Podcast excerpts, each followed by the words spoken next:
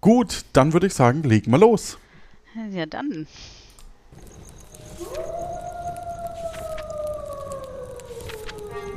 Ein Wolf liest Märchen.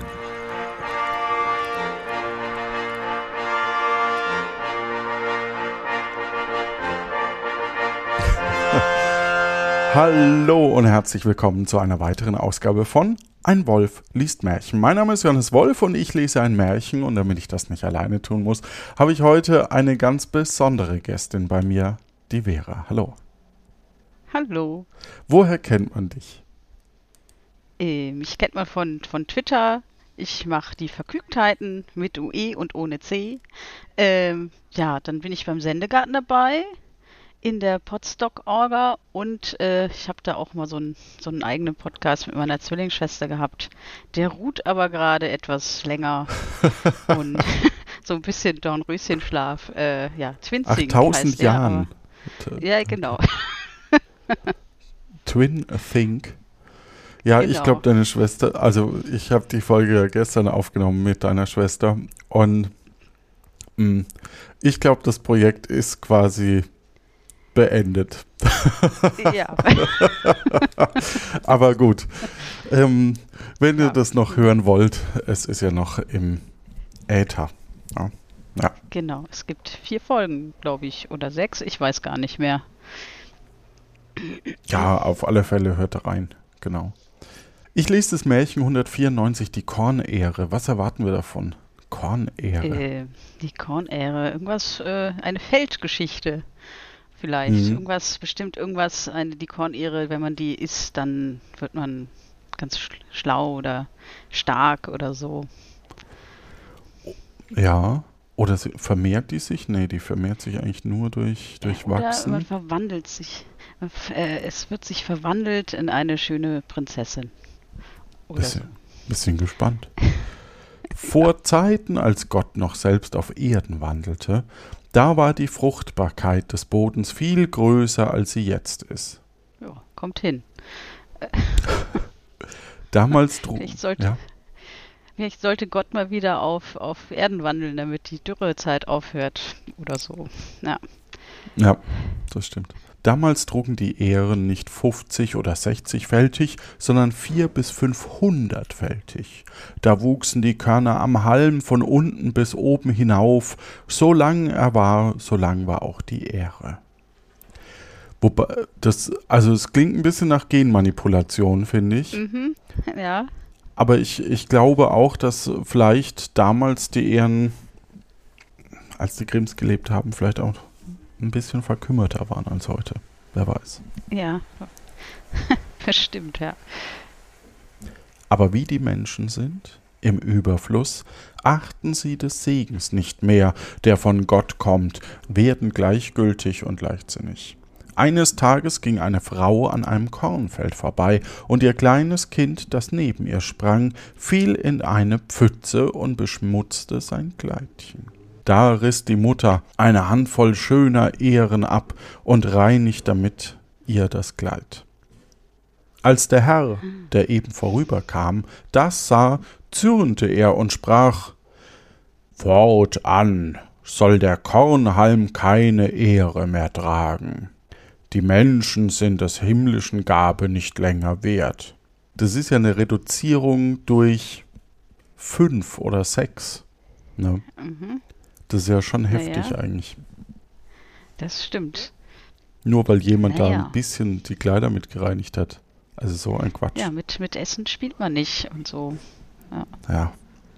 Die Umstehenden, die das hörten, erschraken, fielen auf die Knie und flehten, dass er doch etwas möchte an den Halb stehen lassen.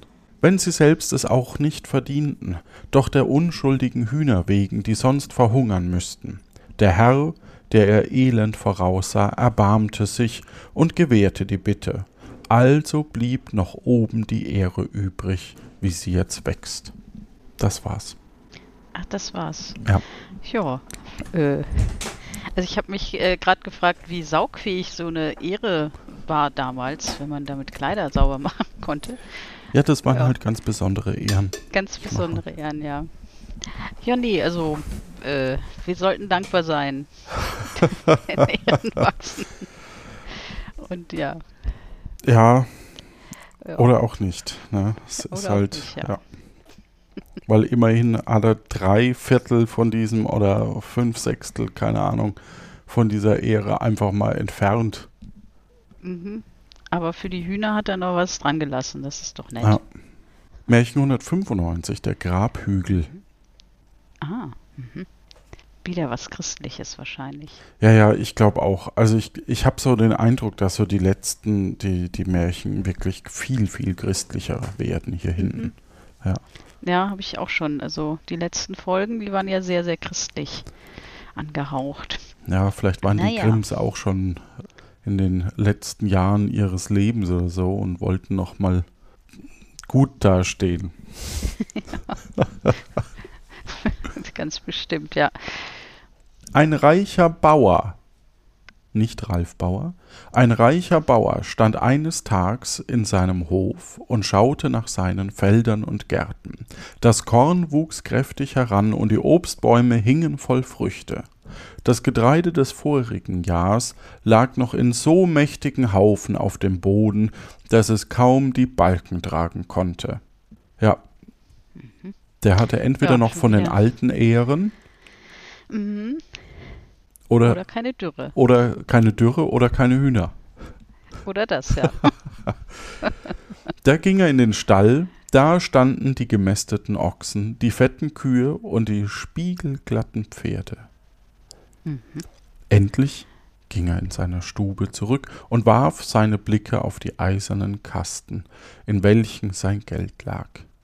Also er stand so da und seine Reichtum übersät, klopfte es auf einmal heftig bei ihm an. Es klopfte aber nicht an der Türe seiner Stube, sondern an die Türe seines Herzens. Okay. Da tat sich auf, und er hörte eine Stimme, die zu ihm sprach. Hast du die Deinigen damit wohlgetan? Hast du die Not der Armen angesehen? Hast du mit den Hungrigen dein Brot geteilt? War dir gut? War dir genug, was du besaßest, oder hast du noch immer mehr verlangt?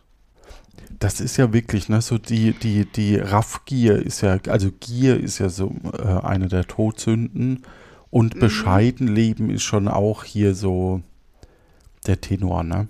Ja, das stimmt. Und äh, heutzutage äh, geben die Milliard Milliardäre ihr Geld nicht ab, sondern fliegen mit, mit penisförmigen Raketen in den Weltraum. ja. Ja.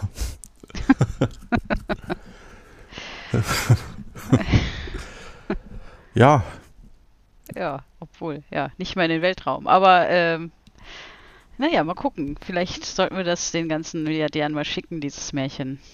Wenn es denn ein gutes Ende nimmt. naja, die sagen dann irgendwie, ich spende doch äh, 5000 Mhm. Jahr. Ja, stimmt, ja. Das Herz zögerte nicht mit der Antwort. Ich bin hart und unerbitterlich gewesen und habe den meinigen niemals etwas Gutes erzeigt. Ist ein Armer gekommen, so habe ich mein Auge weggewendet. Ich habe mich um Gott nicht bekümmert, sondern nur um die Mehrung meines Reichtums gedacht. Mhm. Die Leute gibt's immer noch, ne? Auf Ja, ja. machen Bitcoins oder geben dir tolle Tipps, wie man reich wird in fünf Tagen. Genau. Ja. Genau. Und die Leute macht man damit noch reicher. Ja, genau. Wie ihr reich werdet, erkläre ich euch in meinem Workshop für 5000 Euro. Genau. Oder wie ich reich geworden bin, so. Wäre all mein eigen gewesen, was der Himmel bedeckt, dennoch hätte ich nicht genug gehabt. Als er die Antwort vernahm, erschrak er heftig, die Knie fingen an, ihm zu zittern, und er musste sich niedersetzen. Da klopfte es abermals, aber es klopfte an der Türe seiner Stube. Es war sein Nachbar, ein armer Mann, der ein Häufchen Kinder hatte, die er nicht mehr sättigen konnte. Ich weiß, dachte der Arme, mein Nachbar ist reich, aber er ist ebenso hart. Ich glaube nicht, dass er mir hilft, aber meine Kinder schreien nach Brot, da will ich es wagen. Du wolltest was sagen? Ein Häufchen Kinder ist auch ein schöner Ausdruck, wollte ich sagen. Ja, stimmt. Ja, als würden die Ja. so aufeinander liegen in der Ecke. genau. Ja. Aber man sagt ja auch ein Häufchen Elend. Also Mhm, jetzt gar nicht. eben, genau. Wahrscheinlich soll diese Assoziation ein bisschen geweckt werden, auch wenn, Mhm. ja. auch wenn wir das natürlich nicht so sehen. Er sprach zu dem Reichen, ihr gebt nicht leicht etwas von dem Eurigen weg, aber ich stehe da wie einer, dem das Wasser bis an den Kopf geht. Meine Kinder hungern, leid mir vier Malter Korn. Diese alten, Alter. ja, diese alten Messeinheiten sind immer super. Mhm. Also Malta wie, wie Malta oder mit ER hinten? Mit ER Oder hinten. mit ER. Malta. Der Reiche sah ihn lange an, dann begann der erste Sonnenstrahl, der milde einen Tropfen von dem Eis der Habsucht abzuschmelzen. Vier Malter will ich dir nicht leihen, antwortete er, sondern achte will ich dir schenken, aber eine Bedingung musst du erfüllen. Was soll ich tun? sprach der Arme. Wenn ich tot bin, sollst du drei Nächte an meinem Grabe wachen. Dem Bauer ward bei dem Antrag unheimlich zumut, doch in der Not, in der er sich befand, hätte er alles bewilligt. Er sagte also zu und trug das Korn heim. Das ist jetzt, hm, Ja. erkaufen, Ja, also er, er gibt das Korn ab, damit jemand an seinem Grab trauert. Weil sonst wär, müsste er alleine da liegen. ja, Ja. Das ist interessant, ne? weil, weil plötzlich auch der Arme irgendwie in so eine Rolle verfällt, wo man sich so denkt, eigentlich ist mir der ja wurscht, der, der reiche Mann, der hat ja alles. Ja, ja. Ne? Also Genau. wenn, wenn man so drüber nachdenkt, ähm, so wie wir eben auch gesagt haben, ja, ja, die Penismillionäre, die da in äh, den Himmel mit, mit äh, fliegen, ist ja auch nicht menschlich. Ne? Mhm. Ja, interessant. Es, Ja. es war, als hätte der Reiche vorausgesehen, was geschehen würde. Nach drei Tagen fiel er plötzlich tot zur Erde. Das ging aber schnell. Ja. Man wusste nicht recht, wie es zugegangen war, aber niemand trauerte um ihn. Als er bestattet war, fiel dem Armen sein Versprechen ein. Ach, da war ja was. ja. Nach vier Tagen. Ach ja, stimmt ja. Gerne wäre er davon entbunden gewesen, aber er dachte, er hat sich gegen dich doch mildtätig erwiesen. Du hast mit seinem Korn die hungrigen Kinder gesättigt, und wäre das auch nicht, du hast einmal das Versprechen gegeben und musst du es halten. Bei einbrechender Nacht ging er auf den Kirchhof und setzte sich auf den Grabhügel. Es war alles Ja. still, nur der Mond schien über den Grabhügel, und manchmal flog eine Eule vorbei und ließ ihr klägliches Tönen hören. Als die Sonne aufging, begab sich der Arme ungefährdet heim, und ebenso ging die zweite Nacht ruhig vorüber. Am Abend des dritten Tags empfand er eine besondere Angst, es war ihm, als stände noch etwas bevor. Als er hinauskam, erblickte er an der Mauer des Kirchhofs einen Mann, den er noch nie gesehen hat. Er war nicht mehr jung, hatte Narben im Gesicht, und seine Augen blickten scharf und feurig umher. Er war ganz von einem alten Mantel bedeckt, und nur große Reiterstiefel waren sichtbar. Ob das Gott ist? Es wirkt nicht so, oder? Ja, oder Der Teufel? der Teufel. Hm. Ja. Was sucht ihr hier? redet ihn der Bauer an, wer auch immer jetzt der Bauer ist. Gruselt euch nicht auf, gruselt euch nicht auf dem einsamen Kirchhof? Ich suche nichts, antwortete er, aber ich fürchte auch nichts. Ich bin wie der Junge, der ausging, das Gruseln zu lernen und sich vergeblich bemühte. Der aber bekam die Königstochter zur Frau und mit ihr große Reichtümer, und ich bin immer arm geblieben.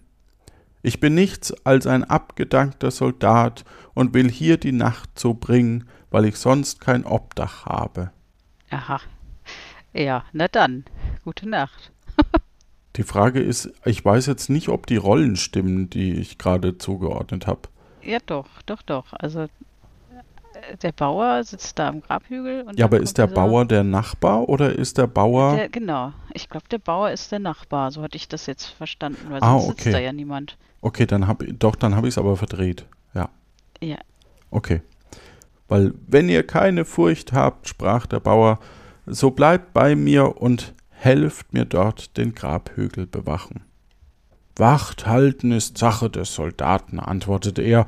Was uns hier begegnet, Gutes oder Böses, das wollen wir gemeinsam, gemeinschaftlich, das wollen wir gemeinschaftlich tragen. Der Bauer schlug ein, und sie setzten sich zusammen aufs Grab. Alles blieb still bis Mitternacht. Da ertönte auf einmal ein schneidendes Pfeifen in der Luft, und die beiden Wächter erblickten den Bösen, der leibhaftig vor ihnen stand. Fort, ihr Halunken, rief er ihnen zu. Der in dem Grab liegt, ist mein, ich will ihn holen, und wo ihr nicht weggeht, dreh ich euch die Hälse um. Ja.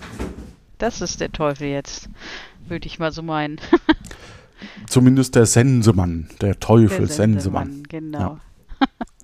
Herr mit der roten Feder, sprach der Soldat, ihr seid mein Hauptmann nicht, ich brauch euch nicht zu gehorchen, und das Fürchten hab ich noch nicht gelernt. Geht eurer Wege, wir bleiben hier sitzen. Der Teufel dachte, aha, mit Gold fängst du die zwei Haderlumpen am besten, zog gelindere Seiten auf und fragte ganz zutraulich, ob sie nicht einen Beutel mit Gold annehmen und damit heimgehen wollen. Das lässt sich hören, antwortete der Soldat, aber mit einem Beutel voll Gold ist uns nicht gedient. Wenn ihr so viel Gold geben wollt, als da in einem von meinen Stiefeln geht, so wollen wir euch das Feld räumen und abziehen. Da wollen wir mal hoffen, dass die Stiefel sehr, sehr hoch und sehr, sehr breit sind. Ja. So viel habe ich nicht bei mir, sagt der Teufel. Aber ich will es holen. In der benachbarten Stadt wohnt ein Wechsler, der mein guter Freund ist. Der streckt mir gerne so viel vor. Was ist denn das für ein blödes Bild? Mhm. Jetzt muss der Ja. Teufel schon pumpen gehen. Genau, aber man weiß ja, dass die Menschen so in Banken ähm, die größten Hm. Halunken sind und deswegen Ah. hat der Teufel da jemanden, wo er, wo er noch was lernen kann. Verstehe. Mhm. Als der Teufel verschwunden war, zog der Soldat seinen linken Stiefel aus und sprach Dem Kohlenbrenner wollen wir schon eine Nase drehen. Gebt mir nur euer Messer, Gevatter. Er schnitt vom Stiefel die Sohle ab und stellte ihn neben den Hügel in das hohe Gras an den Rand einer halb überwachsenen Grube. So ist alles gut, sprach er. Nun kann der Schornsteinfeger kommen. Eine List. Beim Teufel ist es ja auch irgendwie okay, ne? Mhm. Aber auf der anderen Seite ist er jetzt auch irgendwie gierig. Das stimmt. Und dann äh, ja, kann der Teufel ihn dann auch gleich mitnehmen, auf Ja. jeden Fall. Ja, ja. Also man kann so. Es ist schon, ist schon spannend irgendwie. Beide setzten sich und warteten. Es dauert nicht lange. So kam der Teufel und hat ein Säckchen Gold in der Hand. Schütt es nur herein, sprach der Soldat und hob den Stiefel ein wenig in die Höhe. Das wird aber nicht genug sein.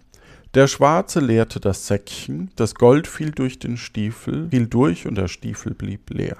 Dummer Teufel, rief der Soldat, es schickt nicht, habe ich es nicht gleich gesagt, kehrt nur und wieder um und holt mehr.